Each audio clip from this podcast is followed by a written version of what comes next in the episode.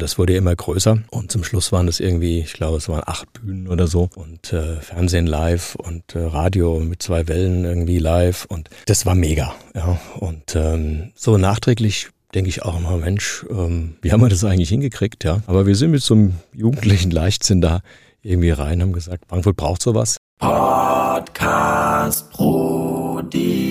Gude, Joscha hier. Bei Podcast Brudi sprechen wir mit Schlüsselfiguren, die die Frankfurter Kultur- und Medienlandschaft prägen und fördern. Kreativschaffende, Geschäftsführende und ExpertInnen erzählen dir, wie ihr Weg verlief, was sie antreibt und wo ihr Einflussbereich liegt. Heute hier oben im Ginnheimer Spargel in den Whitefield Studios schauen wir gemeinsam auf das Frankfurter Stadtgeschehen. Wenn ihr die Links zu den Themen und Quellen, über die wir reden, sucht, dann findet ihr die unten in der Description Box. Schreibt uns in die Kommentare, wie ihr es fandet und wen wir als nächstes einladen sollen. Viel Spaß dabei. Podcast Brody. Herzlich willkommen zu Podcast Brody Nummer 54. Ich freue mich, meinen nächsten Gast begrüßen zu dürfen, Wolfgang, Wolfgang Weyand. Guten Tag, grüß dich. Hi, richtig gesagt den Namen. Richtig gesagt. Wie geht's dir? Mir geht's gut, freue mich hier zu sein. Ja, schön, dass du es geschafft hast.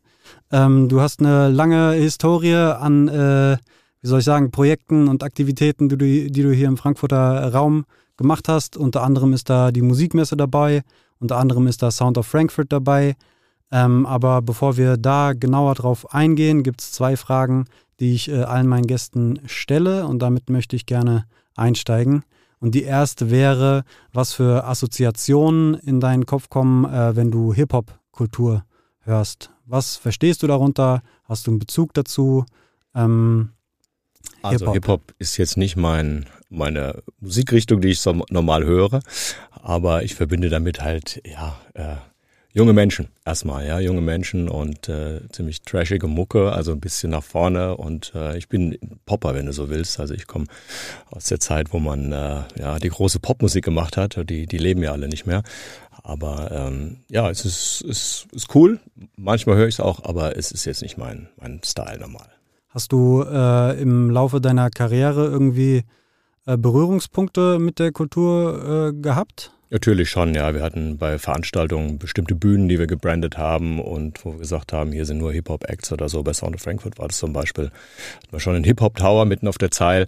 Also ähm, natürlich haben wir immer wieder Berührungspunkte gehabt, aber wir haben uns dann immer Spezialisten bedient, die dann gesagt haben, der Act oder der ist der Richtige.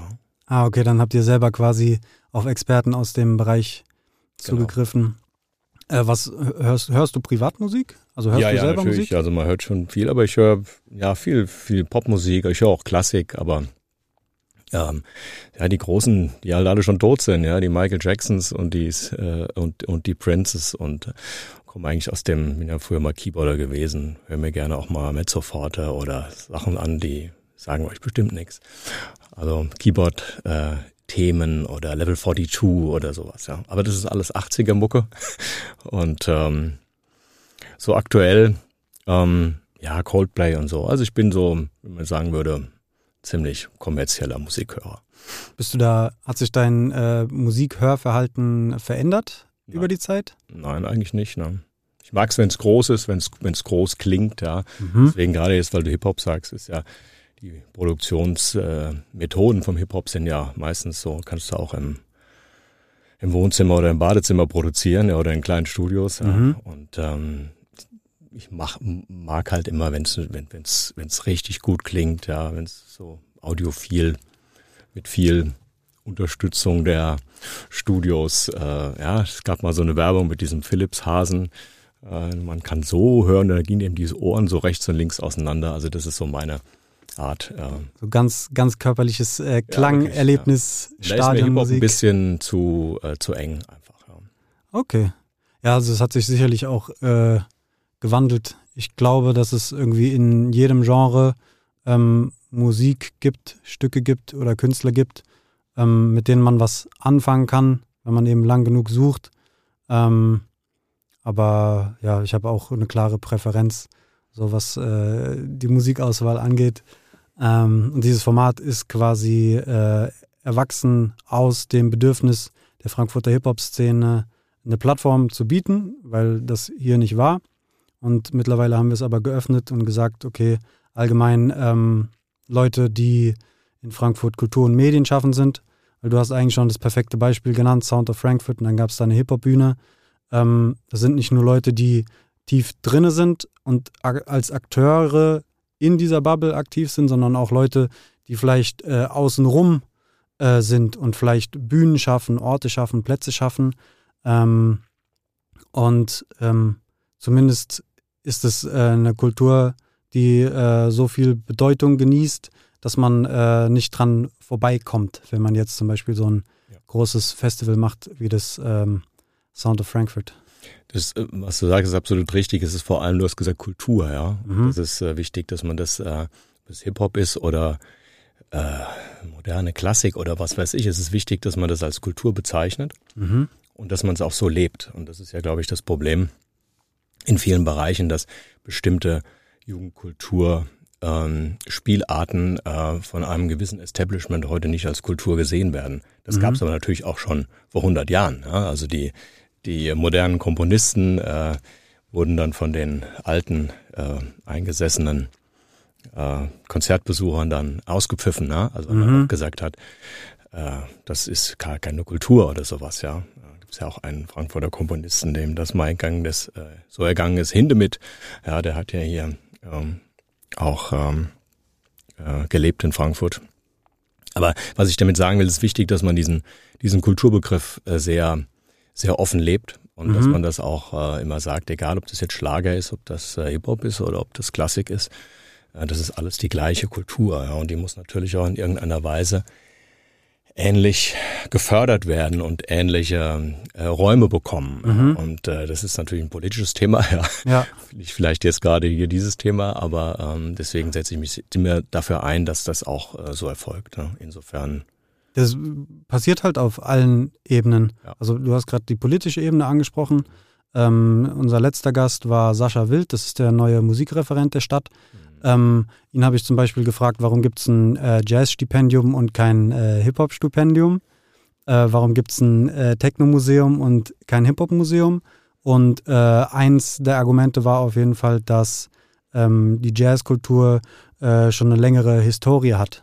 Das heißt, da hatte man einfach irgendwie mehr Zeit äh, zu überzeugen oder ähm, es ist schon eher anerkannt als ein äh, wichtiges Kulturgut. Ähm, beim Momem, äh, so war die Erzählung, äh, war das halt auch mit äh, viel Nachdruck eben aus der Szene heraus, dass es äh, zustande kam. Und das heißt für mich jetzt im Umkehrschluss äh, muss die Hip-Hop-Szene auch irgendwie Druck aufbauen, dass in die Richtung was gibt. Sei es ein Museum, sei es ein Stipendium oder ähm, irgendwas anderes. Also das interessiert mich immer sehr. Was sind Mhm. die Hebel, die man quasi bewegen kann, um der Kultur mehr Raum zu geben und ähm, auch ähm, mehr Anerkennung. Nicht im Sinne von berühmt, berühmt, sondern äh, dass dieser, ähm, ach, das ist ja nur Kindermusik. So, klar. diese, dieser, dieser äh, Beigeschmack. Und da ähm, finde ich es halt interessant, sich so ranzutasten und auszukalibrieren, welche Hebel, welche Einflussmöglichkeiten hat man, äh, um da irgendwie einzuwirken.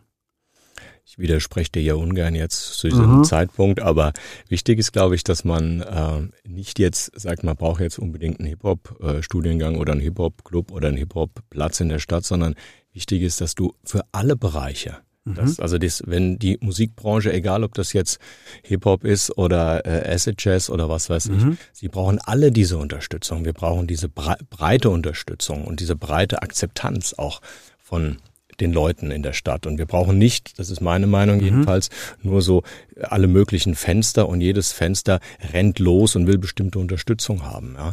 Deswegen, wir, als ich anfing in dieser Branche, glaube ich, vor, vor über 30 Jahren, da gab es in Frankfurt eine Rockbeauftragte. Mhm. Genau die Frage, die du dir jetzt gestellt hast, die habe ich mir vor 30 Jahren auch schon gestellt. Warum braucht Frankfurt eine Rockbeauftragte? Ja?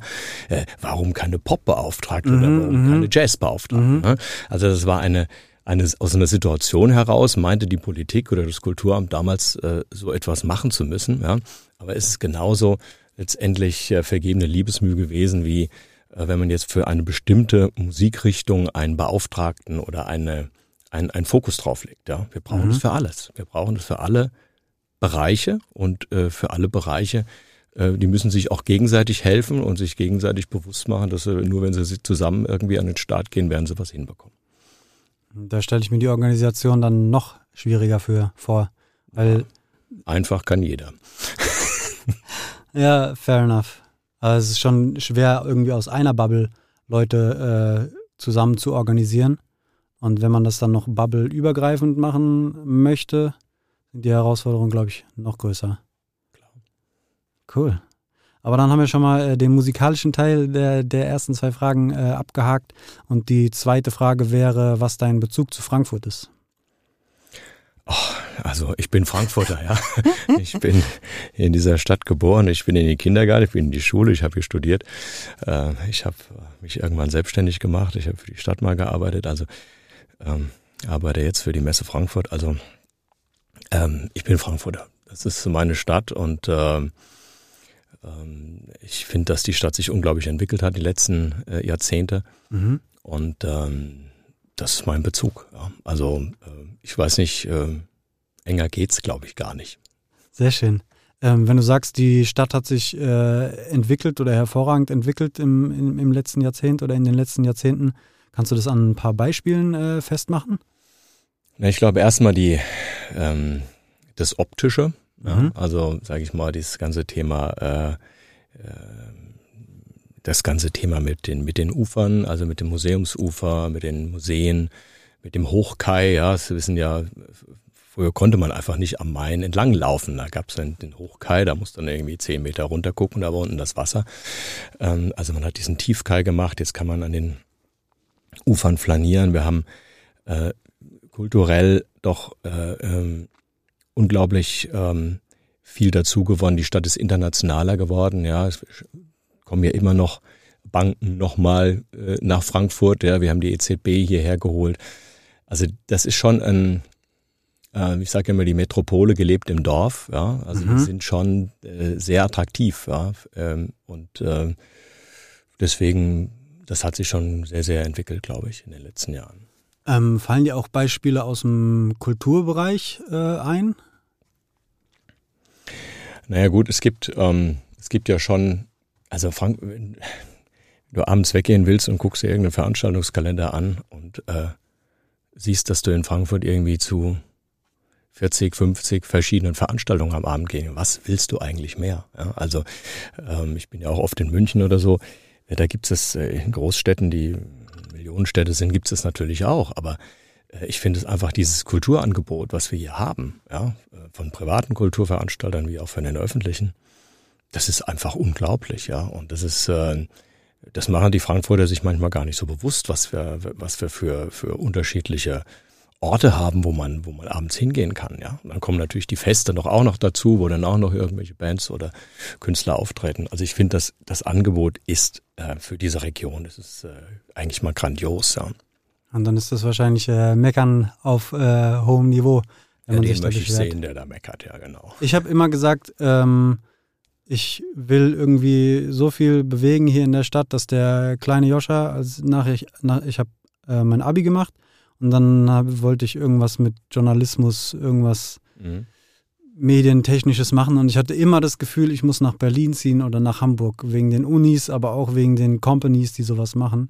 Und äh, ich will das in ein paar Jahr, Jährchen oder vielleicht hat sich es mittlerweile auch schon so geändert, dass der kleine Joscha von damals quasi nicht mehr das Gefühl hat, äh, er muss abhauen nach Berlin, weil da sind die Kreativen, sondern dass er auch das Gefühl hat, dass das hier in Frankfurt geht. Ja, ja, klar. Das ist äh, der Kreativstandort Frankfurt. Ich bin ja auch als Vorsitzender des äh, Clusters der Kreativwirtschaft in Hessen unterwegs, ehrenamtlich. Und äh, das sind elf Verbände, die verschiedene Sachen machen. Äh, das sind ja alle dabei. Die Designer, die, die Werbeagenturen, die PR-Agenturen, äh, das Marketing. Also das ist ähm, hier für Frankfurt und für die, wie sagt man so schön, die Metropolregion Rhein-Main äh, sind doch sehr, sehr viele Player hier am Start. Also kann ich beruhigen, du musst nicht nach Berlin. Ja. Ah, Gott sei Dank. Hast du Glück gehabt. Sehr schön. Cool. Ähm, ist dein Lebensmittelpunkt aktuell auch in Frankfurt? Ich habe einen Lebensmittelpunkt in Frankfurt und einen in München. Mhm. Und ähm, ich pendel seit vielen Jahren.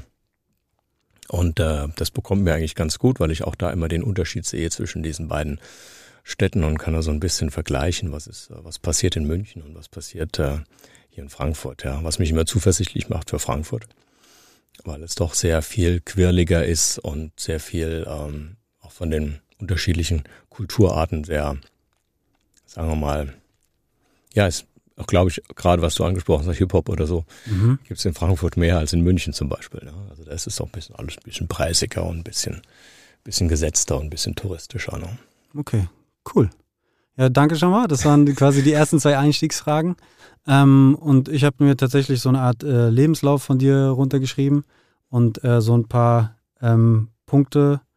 Ich weiß gar nicht, ob wir am besten von, von Studium zu jetzt oder von jetzt Richtung Studium? Hast du eine Präferenz? Ich glaube, von Studium nach jetzt, ja. Okay. ich besser. Ähm, ich besser hin, ja. Du hast, äh, bist Diplom-Jurist und hast äh, Urheber- und Medienrecht äh, studiert. Was war deine Motivation, das zu studieren? Hast du, fandst du Jura geil oder fandst du Musik geil? Also warum diese, diese Kombination? Warum nicht Jurist oder ja, ja. Musik? Also ich wollte eigentlich Arzt werden und ähm, da war mein Abi nicht gut genug. Und ähm, ich habe damals auch Musik gemacht in der Band. Und der Bassist, der ähm, hat Jura angefangen, hat gesagt, ich mache da auch Jura. Und so bin ich zum Jura gekommen. Es war also wirklich kein, ähm, ich habe gesagt, mach jetzt erstmal Jura, mal gucken. Ja. Und ich war wirklich kein begeisterter Jurastudent am Anfang. Haben viel Musik gemacht, mit der Band waren wir unterwegs und so.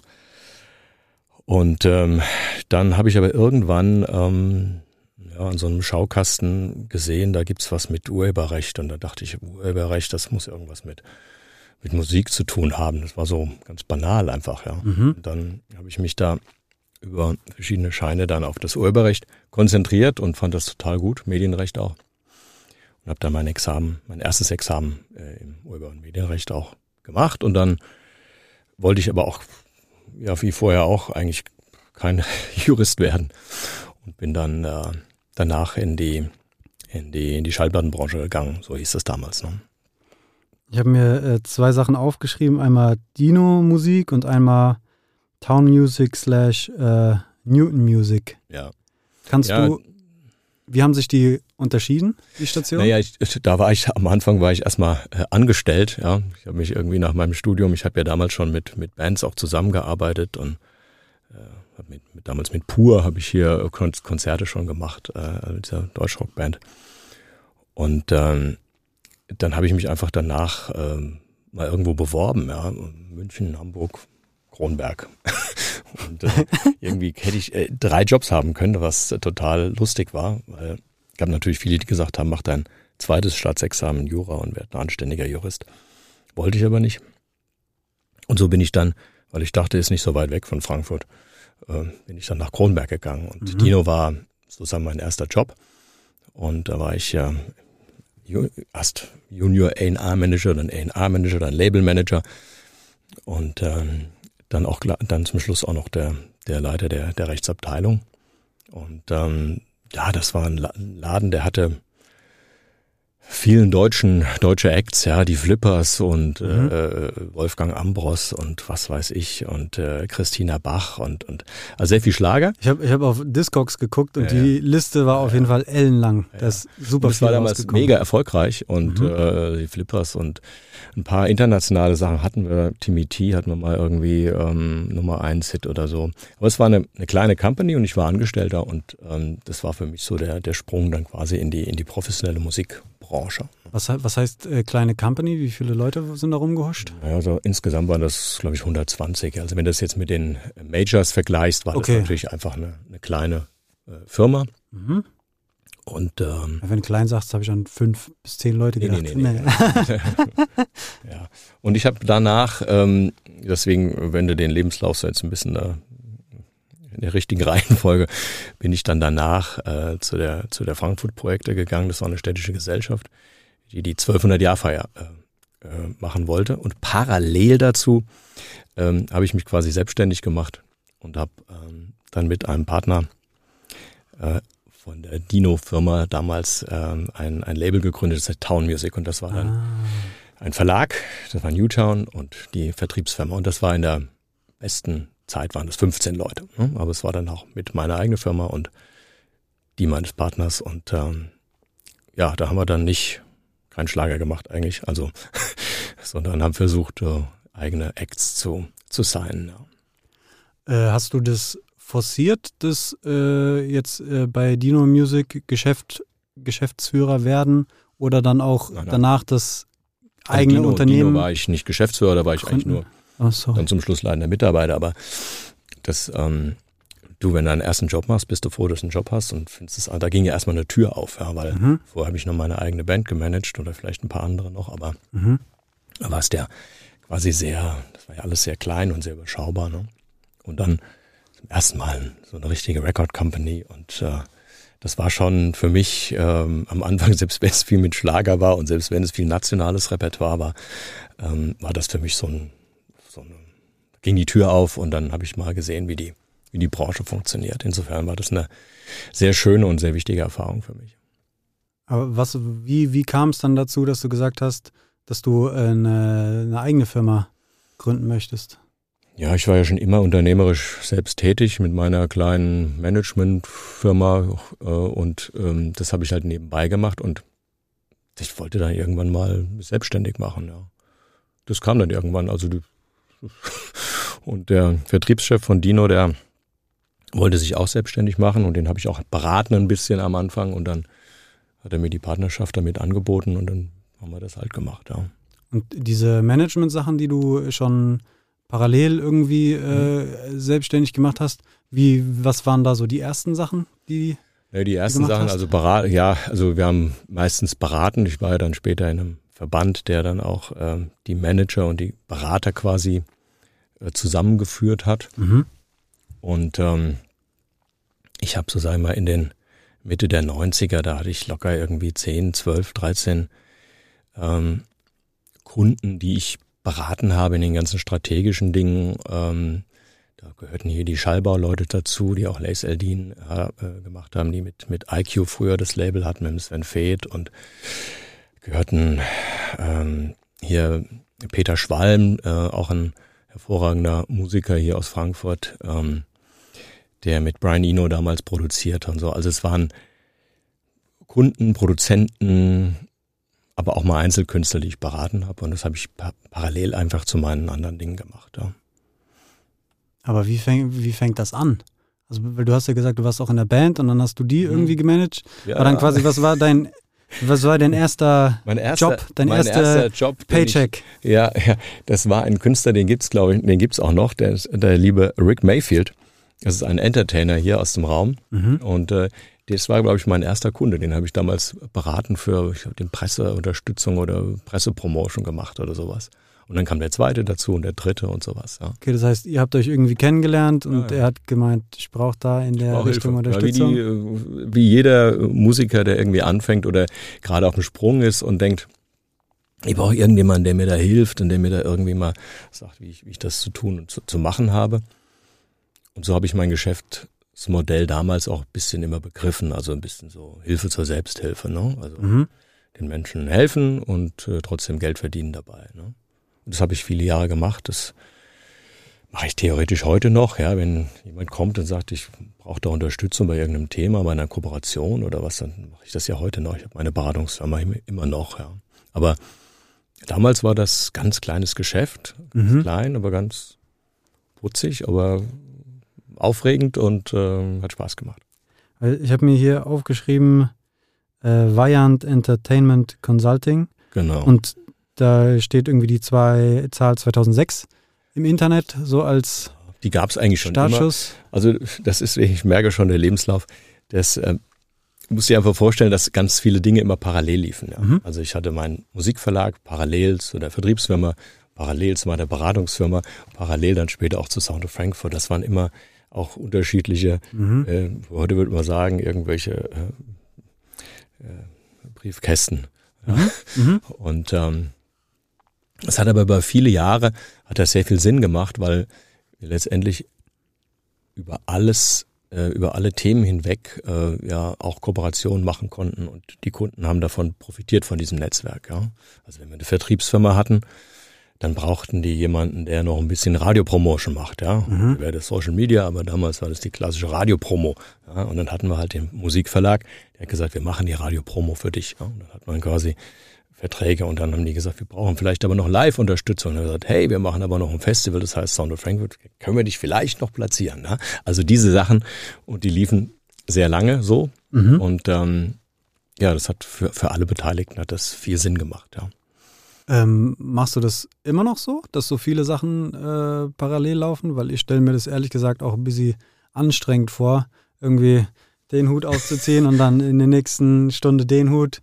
Ähm, da muss ja viel hin das, und her switchen, ja. alle, wie soll ich sagen, Interessen auf dem Schirm haben, ähm, etc.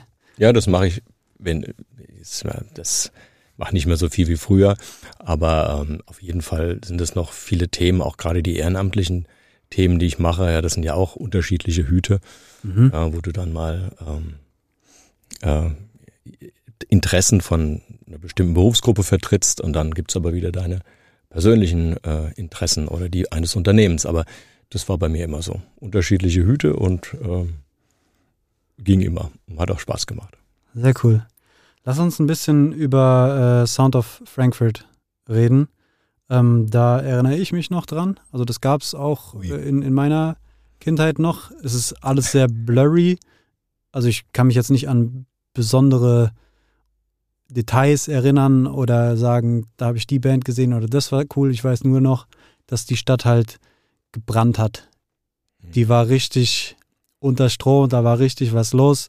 Das hat man sonst ähm, nie erlebt. Wie blickst du selber auf diese Veranstaltung zurück? Es war sicherlich ähm, einer meiner, meiner Highlights in meinem, in meinem Berufsleben, wenn man so will. Ja. Mhm. Ähm, wir waren ja drei Partner, der Peter Carré, der war eigentlich ein Gastronom hier aus Frankfurt, äh, der ein paar Läden hatte und ähm, ich war damals noch bei der Frankfurt-Projekte, das war eine städtische GmbH und wir sollten die 1200-Jahr-Feier äh, organisieren. Und ähm, dann gab es noch den, den dritten im Bunde, den Daniel Pistorius. Und wir drei haben im ersten Jahr diese Veranstaltung gemacht und wussten eigentlich gar nicht, was da so auf uns zukommt. Ich war quasi noch von der Stadt so, mach mal da, kannst du uns helfen und so. Und die Aufteilung war sehr schnell gemacht. Es gab halt einen, der kümmerte sich um die Gastronomie und die ganzen Stände und das, der zweite hat, der Danny hat sich um die ganze Produktion gekümmert, dass das alles funktioniert hat.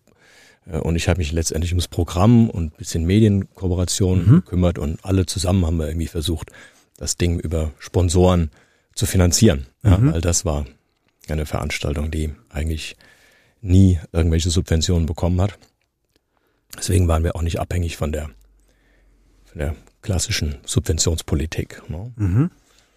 Ja, und das war im ersten Jahr, ähm, war das dann so erfolgreich, dass wir gesagt haben, ähm, also das, das machen wir weiter. Und der Peter Carré, das war der, der im ersten Jahr das Risiko hatte, mhm. hat dann zu dem Danny und mir, wir sind ungefähr gleichen Alter, gesagt, Jungs, macht da, machen wir da, machen wir eine Firma. Und dann haben wir gesagt, oh ja, Peter, dann machen wir, machen wir zusammen eine Firma. Ja, so. Und dann äh, gab Sound of Frankfurt. Ja, und das war halt auch neben unseren anderen Tätigkeiten. Der Danny hat nach wie vor noch eine Produktionsfirma mit im Eventbereich. Also das war so ein, man kann ja sagen, am Anfang war das vielleicht so wie so ein, wie so ein Hobby-Ding, ja. Aber mhm. wir haben ja dann auch äh, über die Jahre, das wurde ja immer größer. Und zum Schluss waren das irgendwie, ich glaube, es waren acht Bühnen oder so. Und äh, Fernsehen live und äh, Radio mit zwei Wellen irgendwie live. Und das war mega, ja. Und ähm, so nachträglich denke ich auch immer, Mensch, ähm, wie haben wir das eigentlich hingekriegt, ja? Aber wir sind mit so einem jugendlichen Leichtsinn da irgendwie rein, haben gesagt, das muss, äh, Frankfurt braucht sowas, ja. Und äh, von dem, von dem Format her gab es ja auch relativ wenig Veranstaltungen in Deutschland. Wir waren also mit der Love Parade, die natürlich eine Parade war. Mhm. Und äh, dem Kölner Ringfest waren wir noch am, am ähnlichsten. Mhm. Ja, aber das waren letztendlich die drei großen Veranstaltungen in Deutschland, die es gab. Ja. Fett. Und ähm, das waren dann zum Schluss immer so 500.000 Leute. Natürlich nicht an einem Ort zur selben Zeit, aber wenn du das so misst und so, kann man ja da. Und es war, ja, es war mega. Es hat äh, mega Spaß gemacht, aber es war immer, das darf man nicht vergessen, ein, ein finanzielles Risiko. Wir haben ja das nur über Sponsoren finanziert und ähm, das äh, haben wir uns immer im November äh, bei Regenwetter äh, und zwei Grad draußen äh, haben wir uns angeguckt und gesagt, wollen wir es wollen wir es wieder machen? Mhm. Ja, machen wir machen wir es halt wieder, ja. Und dann waren wir natürlich immer paar hunderttausend Euro oder wenn es überhaupt reicht, hinten. Ja. Und dann musstest du dann da mit den Sponsoren versuchen, das Ding hinzukriegen. Ja. Das war also auch Ah. mega aufregend, weil Mhm. wir haben Jahre gehabt, wo wir auch sechsstellig draufgelegt haben. Ja. Und dann, also verdient haben wir da nie viel. Ja. Aber das, es war trotzdem ein, ein mega Ding und ähm, war für, glaube ich, alle drei von uns, die drei Gesellschafter, wir waren gleichberechtigte Gesellschafter, war das so eine, eine sehr schöne, sehr schöne Sache, ja. Geil. Also, wie gesagt, es ist in Erinnerung geblieben, diese Veranstaltung. Und es ist auch irgendwie eine Marke, die gefühlt auch immer noch äh, weiter lebt, an die sich Leute zurückerinnern gerne. Äh, könntest du dir vorstellen, dass äh, sowas ähnliches mal wieder stattfinden könnte? Klar, also ähm, das, sage ich mal, der, das Unglück bei der Love Parade hat natürlich, was die äh, Großveranstaltung im öffentlichen Raum angeht, ähm, die Wahrnehmung insbesondere bei den Behörden äh, verändert, muss man Mhm. einfach mal sagen. Und wahrscheinlich würde es in der Form jetzt in Frankfurt nicht mehr so ähm, funktionieren, weil ich auch glaube, dass ähm, ja, was du vorhin angesprochen hast mit dem, mit deinem Hip-Hop und in einem Bereich etwas zu machen. Wir haben ja wirklich es geschafft, auch ähm, alle unterschiedlichen Musikstile auf einer Veranstaltung zu haben. Mhm. Und das ist ja eigentlich heute jetzt sehr, sehr untypisch. Also ich habe bei Rock am Ring sind, glaube ich, die Flippers jetzt kurz mal aufgetreten. Äh, Sowas äh, ist ja schon wieder irgendwie lustig, ja. Aber normalerweise gehst du auf ein Festival, auf ein EDM-Festival und hörst EDM Mhm. ja, und würdest da jetzt nicht Hip-Hop hören wollen oder vielleicht nicht äh, Schlager oder sowas. Ne? Und wir hatten bei uns ja, diese ganzen Bühnen waren alles unterschiedliche Stilrichtungen und ähm, die Leute sind quasi wie in so einem, in so einem, äh, ja, wie man sagen, Panoptikum, ja, Mhm. ähm, sind dann halt rumgegangen und konnten halt unterschiedliche Dinge erleben. Mhm. Ähm, wenn ich dann noch ein bisschen weiter aushole, das ist ja auch ähm, für die Sponsoren war das noch okay. Ja. Wir hatten zum Beispiel Red Bull als Sponsor, ähm, die haben eine, eine Bühne gemacht. Ja. Das würden die heute nicht mehr machen.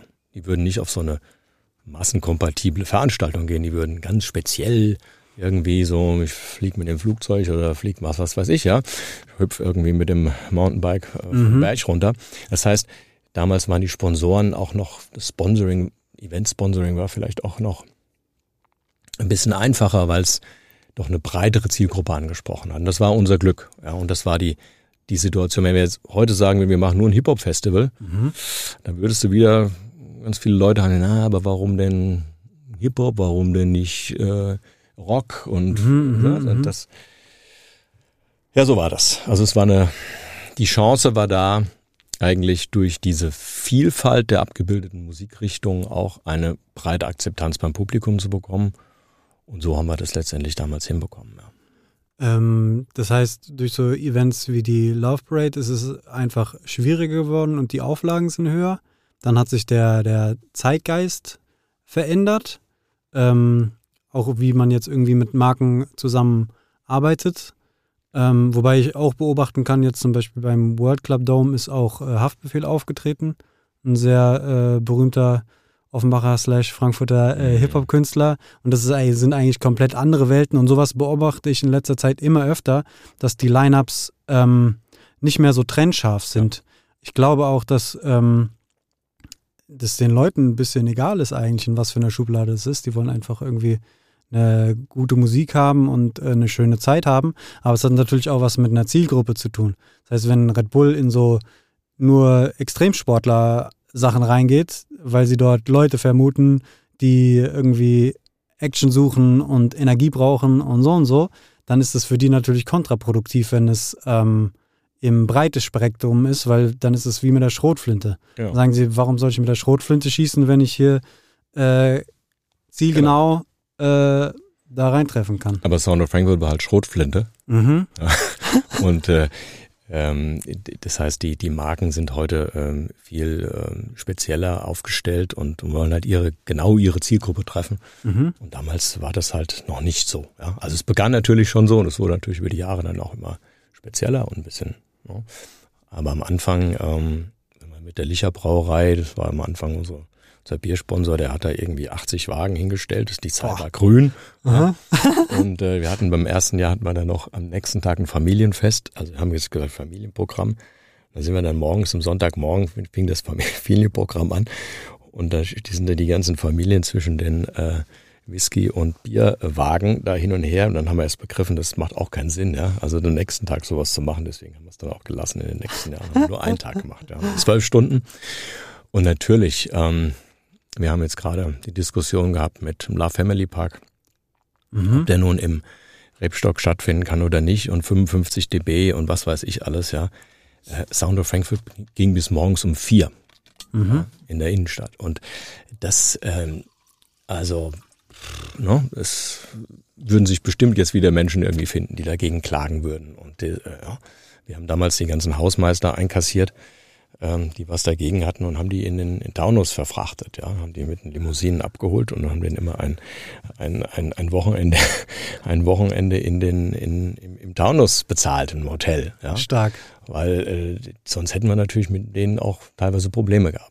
Es waren Mhm. nicht viele, die das in Anspruch genommen haben, aber wir haben einfach versucht, da ähm, Lösungen zu finden und da ist doch heute, ist das doch sehr viel härter auch von der Diskussion und von den, wie Menschen ähm, auf bestimmten Musikstile und auch bestimmte Jugendkult reagieren, ist es, glaube ich, nicht mehr so so ähm, lässig, sondern die wird das das verhärtet sich, glaube ich, immer so ein bisschen, glaube ich jetzt. Ja. Mhm. Ähm, lass uns ein bisschen springen. Wir waren jetzt viel bei Sound of Frankfurt, aber ich glaube oder ich frage mich, ob es ähm, bei deinem Job bei der Messe äh, eventuell Parallelen gibt ähm, zu den Tätigkeiten, die du auch schon bei äh, Sound of Frankfurt gemacht hast. Gut, also das, was ähm, bei der Messe war ich äh, zuständig jetzt äh, die letzten Jahre für die für die Musikmesse und die Mhm. gibt's ja leider jetzt nicht mehr. Mhm. Ähm, und ähm, wir haben natürlich versucht, damals noch äh, vor ein paar Jahren die Musikmesse ein bisschen äh, attraktiver zu machen im, im B2C-Bereich, also für die Consumer und haben dann dieses äh, Musikmesse-Festival äh, parallel veranstaltet. Es waren ja auch, glaube ich, 120, 130 Konzerte oder was, die wir Mhm. in der Stadt gemacht haben. Also insofern da, das war nun meine äh, Kernkompetenz, sowas natürlich auch noch zu, zu machen.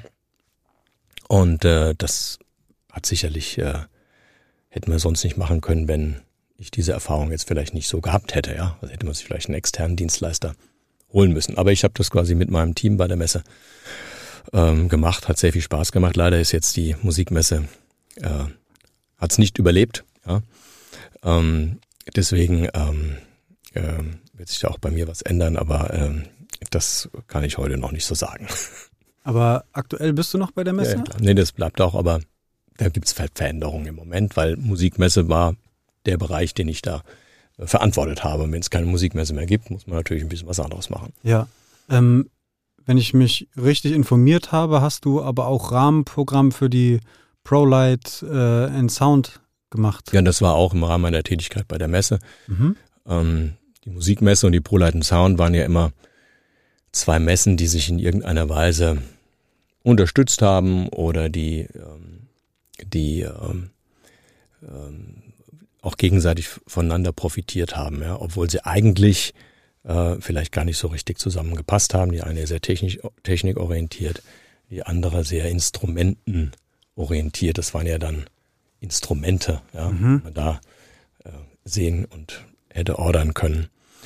Ähm, und das war strukturell am Anfang, als ich bei der Messe anfing, so, dass ich mich halt um das äh, Rahmenprogramm beider Messen gekümmert habe. Ja. Das ist dann aber irgendwann habe ich das nicht mehr, da war ich dann nur noch für die Musikmesse zuständig.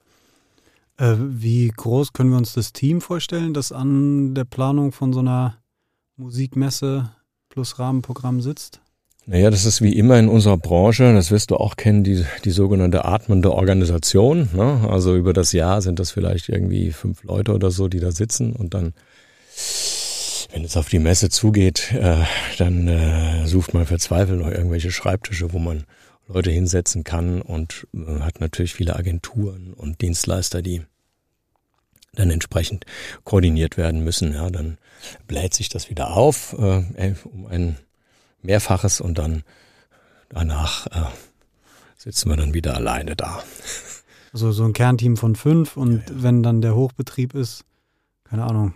Ja, die sitzen ja dann auch nicht alle im Büro, die sitzen ja auch woanders und das ist dann die, beim Essen ist es sehr typisch, dass die dann halt auch durch externe Dienstleister und Agenturen und äh, dann entsprechend äh, viele Leute da arbeiten. Ja. Ähm, was für, also ich kann mir recht gut zusammenreimen, was man alles zu tun hat, wenn das Event stattfindet. Mhm. Ähm, was sind die Aufgaben, die unterjährig äh, auch anfallen, wo dann halt eben diese fünf Leute sitzen und sich jetzt bei der bei der, bei der Beispiel Musikmesse, Beispiel ja. Musikmesse. Gott hab sie selig. Also ähm, gut, Messen sind ja letztendlich Marktplätze, ähm, wo man äh, den den Kunden der etwas ordert und den Anbieter irgendwie zusammenbringen möchte. Also einen Marktplatz schaffen. Und ähm, also erstmal muss man natürlich die entsprechenden Aussteller über das ganze Jahr ähm, kontaktieren und äh, ihnen sagen, warum sie auf der Messe wieder teilnehmen mhm, sollen. Mhm. Und zum anderen sind natürlich diese ganzen Branchen natürlich auch äh, organisiert oder getrieben von unterschiedlichen Verbänden. Ja. Und ähm, die Verbände sind ja die Organisationen, die dann auch ähm, wiederum bestimmte Zielgruppen ähm, überzeugen oder den Zugang haben, zu sagen, wir wollen da irgendwie einen Kongress machen und äh, kommt doch alle dahin. Ne? Mhm. Das heißt also, da bist du dann auch sehr viel mit Verbänden am Sprechen, ja. Und ähm, das ist ähm, mitunter sehr spannend, ja, weil die natürlich auch ihre eigenen Vorstellungen haben, wie man was man da tut oder was nicht. Und dann gibt's natürlich auch Medienpartner und dann gibt's natürlich auch ganz normale organisatorische Themen, ja, vom Ticketing bis zum bis zur Hallenplanung und zur Hallenrahmenplanung. Also es ist viele Themen sind da zu tun, mhm. bis du dann im Endeffekt ja, so eine Messe irgendwie auf die Beine stellst. Ja. Ganz viel Kommunikation. Ganz viel Kommunikation. Ähm, du hast Verbände angesprochen. Ein äh, Punkt, den ich mir aufgeschrieben habe, ist äh, der Cluster der Kreativwirtschaft. Mhm. Wäre das ein Beispiel für so ja, einen genau. Verband? Genau, ja. Ähm, kannst du uns ein bisschen erklären, äh, was der Cluster der Kreativwirtschaft ich sage immer das Cluster, aber es ist wurscht. Das, ähm, das Cluster, das gibt's jetzt schon äh, zwölf Jahre. Und ähm, naja, die Idee des Clusters war, dass ähm, es die, die, die sogenannte Kultur- und Kreativwirtschaft, die gibt es ja als Begriff, als Wort. Mhm. Und äh, das sind letztendlich elf, elf Teilbranchen. Da ist Musik dabei, ist Film dabei, da ist Design dabei, PR, äh, Rundfunkwirtschaft, äh, also alles das, wo man mit äh, immateriellen Wirtschaftsgütern sein Geld verdient. Mhm. Ja, also auch die, deine Tätigkeit, du bist also auch ein Teil der Kultur- und Kreativwirtschaft. Presse gehört dazu, Buchbranche gehört dazu. Und ähm, viele dieser äh, Branchen haben eigentlich die gleichen ähm, Themen und Probleme auch. Ja? Also nehmen wir jetzt zum Beispiel mhm. mal das Urheberrecht bei der Musik damals, als Napster kam, als dann kopiert worden ist, den Ding, und dann hat man gesagt, wer ist denn, äh, äh, denn wer geht denn jetzt nach Berlin und sagt, wir, wir brauchen ein Gesetz, dass es irgendwie bezahlt werden muss oder was mhm, weiß ich. Ne? Also, und dann bist du natürlich als einzelner Verband oder als Musikverband jetzt vielleicht, da stehst du da ein bisschen alleine da. Ne? Und ähm, deswegen ähm, gibt es das Cluster jetzt, das ist auf die Aktivitäten beziehen sich jetzt auf Hessen, ähm, dass wir gesagt haben, wir wollen diese ganzen unterschiedlichen Teilbranchen an einen Tisch bringen und dann schauen, wie wir die gemeinsamen Interessen nach draußen ähm, äh, repräsentieren, ne, bei der Politik oder auch bei sonstigen ähm, Organisationen. Ne. Und dann schaut man halt zusammen und so hat sich das Cluster halt gebildet vor zwölf Jahren und jetzt sind das irgendwie elf äh, Verbände. Das ist also ein sogenannter Verbändeverband. Ja. Mhm. Da sitzen elf Verbände drin. Letztendlich kannst du sagen, es sind elf Menschen, die dann an einem Tisch sitzen. Aber die kommen halt mit dem Input aus der jeweiligen Branche Mhm. und sagen, also die Musikwirtschaft braucht aber mhm, mhm, und äh, wir brauchen unbedingt ein Hip-Hop-Festival hier in Frankfurt, ja. Und dann sagen die Filmer vielleicht, also ja, ähm, da können wir doch mitmachen, ja. Und äh, dann sagen die Designer, wir bewerben uns gerade als äh, World Design Capital, äh, wenn da könnten wir das vielleicht kombinieren mit dem Festival, mit dem Design Hauptstadt und so weiter. Ne? Also Menschen zusammenbringen, die Ideen zusammenbringen. Das, ist- das ist der Sinn von diesem Cluster.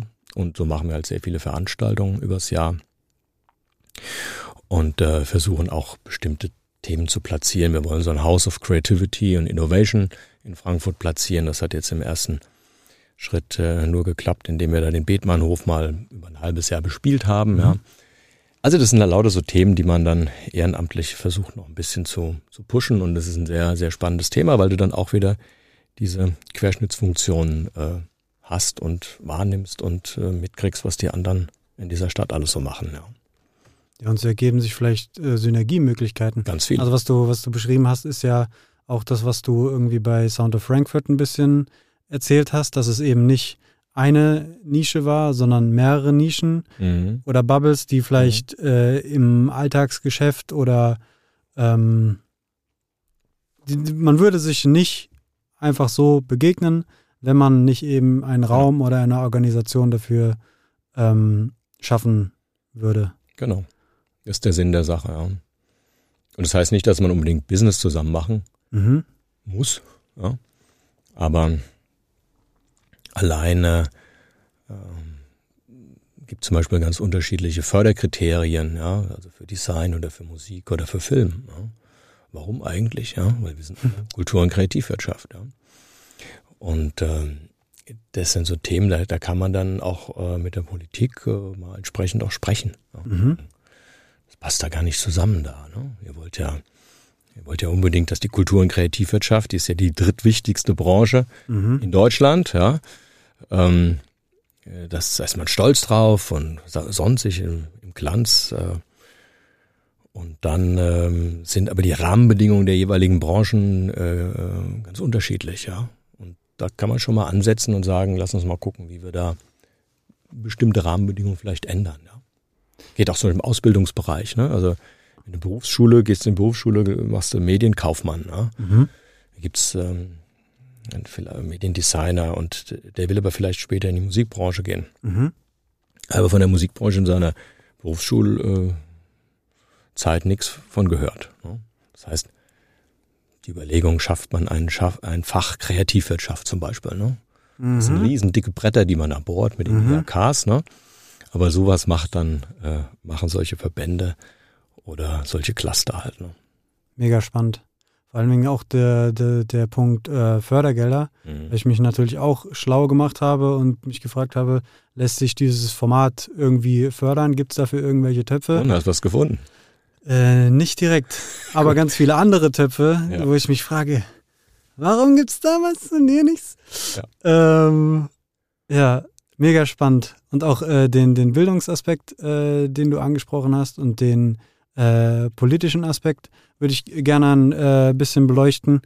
Ähm, wenn man dann so eine Organisation hat, so ein Cluster, ähm, wie sind dann die Wege, um die Themen dann äh, in der Politik zu platzieren zum Beispiel?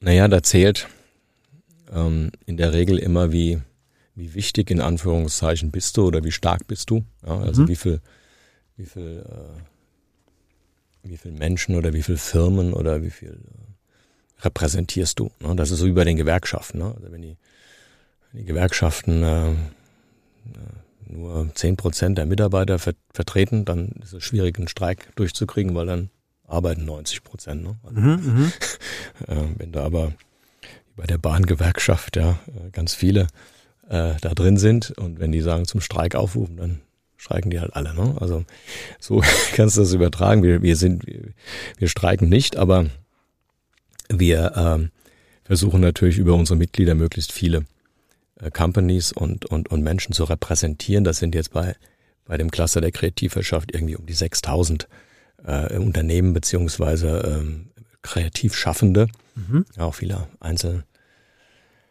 Einzelfirmen. Und ähm, wenn du gemeinsame Themen hast, die du dann platzieren möchtest, ist das schon ein Unterschied, ob du sagst, äh, also ich komme jetzt als Wolfgang und möchte irgendwas, oder du sagst halt, das ist der Wunsch einer größeren Branche. Mhm. Ob das dann funktioniert, ist ein ganz anderes Thema. Ja. Aber zumindestens ist das ähm, die Möglichkeit, deine, deine Ideen oder deine, äh, deine Wünsche auch entsprechend dann bei der Politik zu platzieren. Ja. Das ist aber ein allgemeines Thema. Das ist überall in allen Branchen so. Das hat jetzt nichts mit unserer zu tun. Mhm. Wenn du halt irgendwie ein Branchenverband bist, so ein Lobby, Lobbyistenthema, ist der ganz normale Weg, dass die Politik natürlich auf Lobbyverbände auch hört, weil mit wem soll sie sonst sprechen? Ja? Also Mhm. ein Lobbyverband vertritt irgendwie ein paar tausend Leute oder ein paar zehntausend Menschen. Und wenn du halt alleine kommst, dann kann es richtig sein, was du sagst, aber ähm, Ist halt alleine. ist der, der, der Nachbar ist da, denkt vielleicht andersrum. Deswegen ist das Thema Lobbying, was ja immer so ein bisschen so ein bisschen komisch angeschaut wird, ist eigentlich Quatsch, weil die Politik braucht den Input der, der Verbände. Mhm. Ähm, ich habe in der Recherche auch gesehen, dass du ähm, bei der FDP bist. Gibt es dann dort auch Möglichkeiten, quasi die äh, Themen irgendwie mit an, an den Tisch zu bringen? Klar. Das ist halt das, was du angesprochen hast mit den unterschiedlichen Hüten. Mhm. Ja, da muss man natürlich ein bisschen aufpassen, ähm, weil ähm, das hängt natürlich immer, das ist ja keine Einzelmeinung von mir jetzt, sondern das Mhm. ist irgendwie ein Verband hinten oder da gibt es eine Partei. Mhm. Partei hat eine Willensbildung und eine- ein Verband hat eine Willensbildung. Ja, Ja, Man dann kann, ist quasi man die. kann das ein bisschen moderieren und man kann äh, sagen, hier so äh, denken die das und die denken sowas. Ja, das ist dann eher eine, eine, eine moderierende Tätigkeit. Ja, also weil alle Entscheidungen natürlich auch in der Partei, die gehen über äh, Mitgliederentscheide oder über Parteitagsbeschlüsse. Ja, Da- das äh, würde ich mich jetzt ein bisschen übernehmen, wenn ich sage, dann kann ich da irgendwie was äh, platzieren. Aber inhaltlich sag ich mal, sensibilisieren kann man sicherlich, ja. Und das mache ich natürlich auch, soweit ich es kann, weil die Kultur- und Kreativwirtschaft in Gänze, ja, das- die liegt mir sehr am Herzen. Und ähm, da habe ich auch kein schlechtes Gewissen, das entsprechend ähm, zu, zu, zu protegieren in dem Fall. Ne? Ja. Aber äh, ist es dir schon mal vorgekommen, dass ähm, jemand nicht richtig einordnen kann, mit welchem Hut du gerade sprichst? Also der denkt dann, er redet mit dem Wolfgang, aber er redet mit dem Cluster, beziehungsweise er redet mit Ja, der Das kann FDP passieren. oder irgendwas anderes. Ja, aber ich, ich glaube ni- nicht, dass ich immer was anderes rede. Also das wäre ja dann, wenn man, wenn man jetzt ähm, irgendwie immer was anderes erzählt, ja. Also das, das tue ich ja in der Regel nicht, ja. Also ich, äh, wenn ich jetzt dir die Vorteile der, äh, der, der Zusammenarbeit der Kultur- und Kreativwirtschaft erkläre heute Mhm. und ich gehe jetzt auf die Straße und äh, oder ich gehe jetzt äh, zu irgendeiner politischen Partei und würde denen das entsprechend erklären, da erzähle ich eigentlich dasselbe. Ja. Fair enough. Ja, Also macht, so. macht, es, macht Sinn. Mach ich jetzt nicht, äh, ich erzähle jetzt nichts was anderes, ja. Das wissen die Leute auch, ja. Erzähle immer das gleich, ja. Aber ne, also das ist ähm, trotzdem sind diese Anliegen berechtigt. Ja. Mhm. Genauso wie es äh, in anderen Branchen auch Anliegen gibt, ja, mehr Pflegekräfte einzustellen oder mehr Ausbildungsplätze zu schaffen oder die Schulen. Äh, das kannst du als Schulelternbeirat genauso wie als, äh, als, als Elternteil eine, eines Schülers Ja. bestimmte Forderungen stellen. Das kannst du aber auch als Regierungspartei sagen, wir brauchen mehr Schulen oder sowas. Ne? Solange du nicht mal das was anderes erzählst, äh, dann wirst du natürlich unglaubwürdiger. Ja, da ist was dran. Ähm, ein weiterer Bereich, äh, in dem du Einblick hast, ist der Bildungsbereich. Ähm, ich habe mir aufgeschrieben Arcadis, IHK und äh, Popakademie. Ja. Ähm, was erzählst du den Leuten bei zum Beispiel der Arcadis oder der Popakademie? Bei der Arcadis erzähle ich Ihnen nichts mehr. Das hat aufgehört, weil die äh, diesen Studiengang nicht mehr, ja, da gab es einen Studiengang irgendwie, irgendwas auch mit Musik und weiß nicht. Musikbusiness und Entrepreneurship. Ja, ja, genau. Also das, das haben die da nicht mehr. Deswegen, Ar- Arcadis kannst du streichen, also da bin ich nicht mehr. Muss ich vielleicht mal in meinem Lebenslauf korrigieren. Mhm. Aber Pop-Akademie in Mannheim ist ja wirklich eigentlich die renommierteste äh, Hochschule für, für ähm, Musik und Musikmanagement, ja. Mhm. Ja, denen erzähle ich so ein bisschen was. Äh, das mache ich nicht oft, weil es ist, äh, irgendwann ist auch dieses Zeitfenster erschöpft. Ja. Ähm, aber das geht auch äh, so, so Themen über Verbände und sowas. Ne? Also Verbandszusammenarbeit. Äh, ähm, was gibt's für Musikverbände? Wie arbeiten die zusammen? Ne? Das, was wir gerade eben mhm, besprochen haben, mhm. sowas ähm, den Studierenden da sozusagen. Bei den IHKs bin ich in den Prüfungsausschüssen von, von zwei spezialisierten Weiterbildungsprüfungen. Mhm. Das ist einmal der Musikfachwirt und der Veranstaltungsfachwirt. Ne? Das sind also auch so Weiterbildungsprüfungen, die die waren vor zehn Jahren noch nicht selbstverständlich. Die gab es schlichtweg noch nicht. Ja. Mhm. Und dann haben wir teilweise über die Verbände getrieben. Wir sagen, wir brauchen einen Musikfachwirt. Ja. Oh, oh, ja, bis du dann den Musikfachwirt dann endlich hast, das, das dauert Jahre. Ja. Und ähm, aber wir haben ihn und mhm. deswegen ähm, bist du natürlich, wenn du als Verband da irgendwie mitgemacht hast, das äh, auf die Sprünge zu helfen, musst du dann auch in Prüfungsausschüsse gehen, weil sonst macht es ja, fragen die wieder, ja, wen wollen wir denn da äh, hinsetzen? Wer, wer wollen wir da hinsetzen? Ja? Und dann korrigierst du dann halt auch die, die Arbeiten und äh, bist dann auch in den mündlichen Prüfungen dabei. Ja? Aber das ist auch nur ein paar Mal im Jahr. Also das ist jetzt nicht, ja. Aber das sind alles so ehrenamtliche Tätigkeiten, die, die ich sehr gerne mache und ähm, hast so ein bisschen mit dem, mit dem Nachwuchs zu tun und kannst halt äh, ein bisschen Hilfestellung geben oder auch natürlich ein paar ähm, Punkte setzen, die, wo du sagst, das ist mir wichtig, ja, dass mhm. ihr das mal mitbekommt oder so. Äh, wo kann man Musikfachwirt werden? Das ist eine Weiterbildungsprüfung, in, also Frankfurt bei der IHK. Mhm. Das ist so, wie wenn du Banklehrer machst und dann machst danach ein Bankfachwirt oder bist Versicherungskaufmann, machst ein Versicherungsfachwirt. Mhm. Das, ist, das ist quasi eine eine Prüfung, ähm, die du auf deine ähm, Ausbildung obendrauf machst. Ne? Also bei Musikfachwirt sind das Musikkaufleute, die das machen, mhm. Veranstaltungskaufleute, ähm, aber auch Mediengestalter können das mal machen, die Ausbildung gemacht haben. Und die Fachwirtprüfung ähm, ähm, ist dann auch gleichzeitig äh, die Hochschul, also die, die sogenannte, ja, ist das, äh, die, die die Möglichkeit, dass du studierst. Ne? Also wenn du jetzt kein mhm. Abitur mhm. hast, kannst du durch eine ähm, Fachwertprüfung dann auch an die Uni gehen. Das heißt, wir versuchen, ähm, dass die Leute dann einfach ja in ihrem Berufsbild äh, ein bisschen auch eine, eine Qualifikation, eine zusätzliche äh, Qualifikation bekommen können. Ne? Sehr cool. Also wir haben jetzt äh, über sehr, sehr viele Sachen gesprochen, die du gemacht hast, die du auch jetzt noch machst, äh, die parallel laufen. Ähm, wir sind fast am Ende, aber mich würde noch mal interessieren, wie eine typische Wolfgang-Woche aussieht. Wie eine typische Wolfgang-Woche aussieht. Ja. ja. gut, also ich bin im Moment äh, hauptsächlich äh, bei der Messe Frankfurt beschäftigt. Das heißt, ich habe ein Büro äh, und ich habe ein Team und ähm, da bin ich. Ähm, wenn ich nicht im Homeoffice bin, ja, durch Corona hat sich das natürlich auch äh, bei solchen Unternehmen wie der Messe Frankfurt verändert.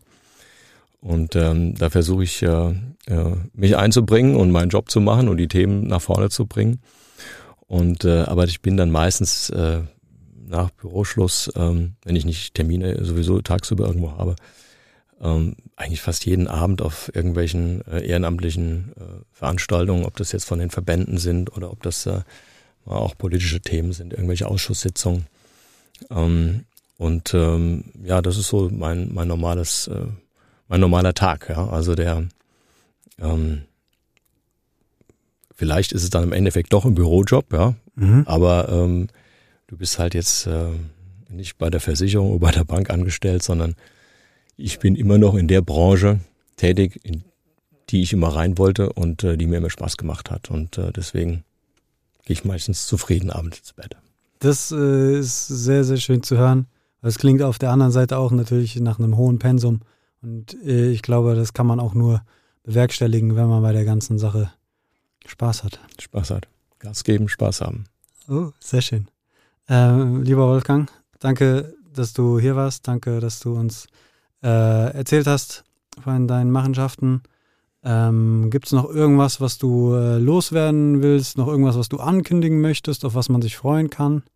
Nein, im Moment nicht. Ähm, ich freue mich, dass ich hier war. Da, herzlichen Dank. Äh, ist mein erster Podcast. Da muss ich mal dann hören, ob ich äh, zu äh, Frankfurterisch gesprochen habe als Hesse. Aber ähm, hat mir Spaß gemacht. Herzlichen Dank. Und ja, ich hoffe, wir sehen uns irgendwie mal wieder. Tito, vielen, vielen Dank. Liebe Leute, das war Podcast Brudi Nummer 54. Mein Name ist Joscha. Das war Wolfgang Weyand. Wir sind draußen. Ciao. Podcast Brody. Podcast Brody.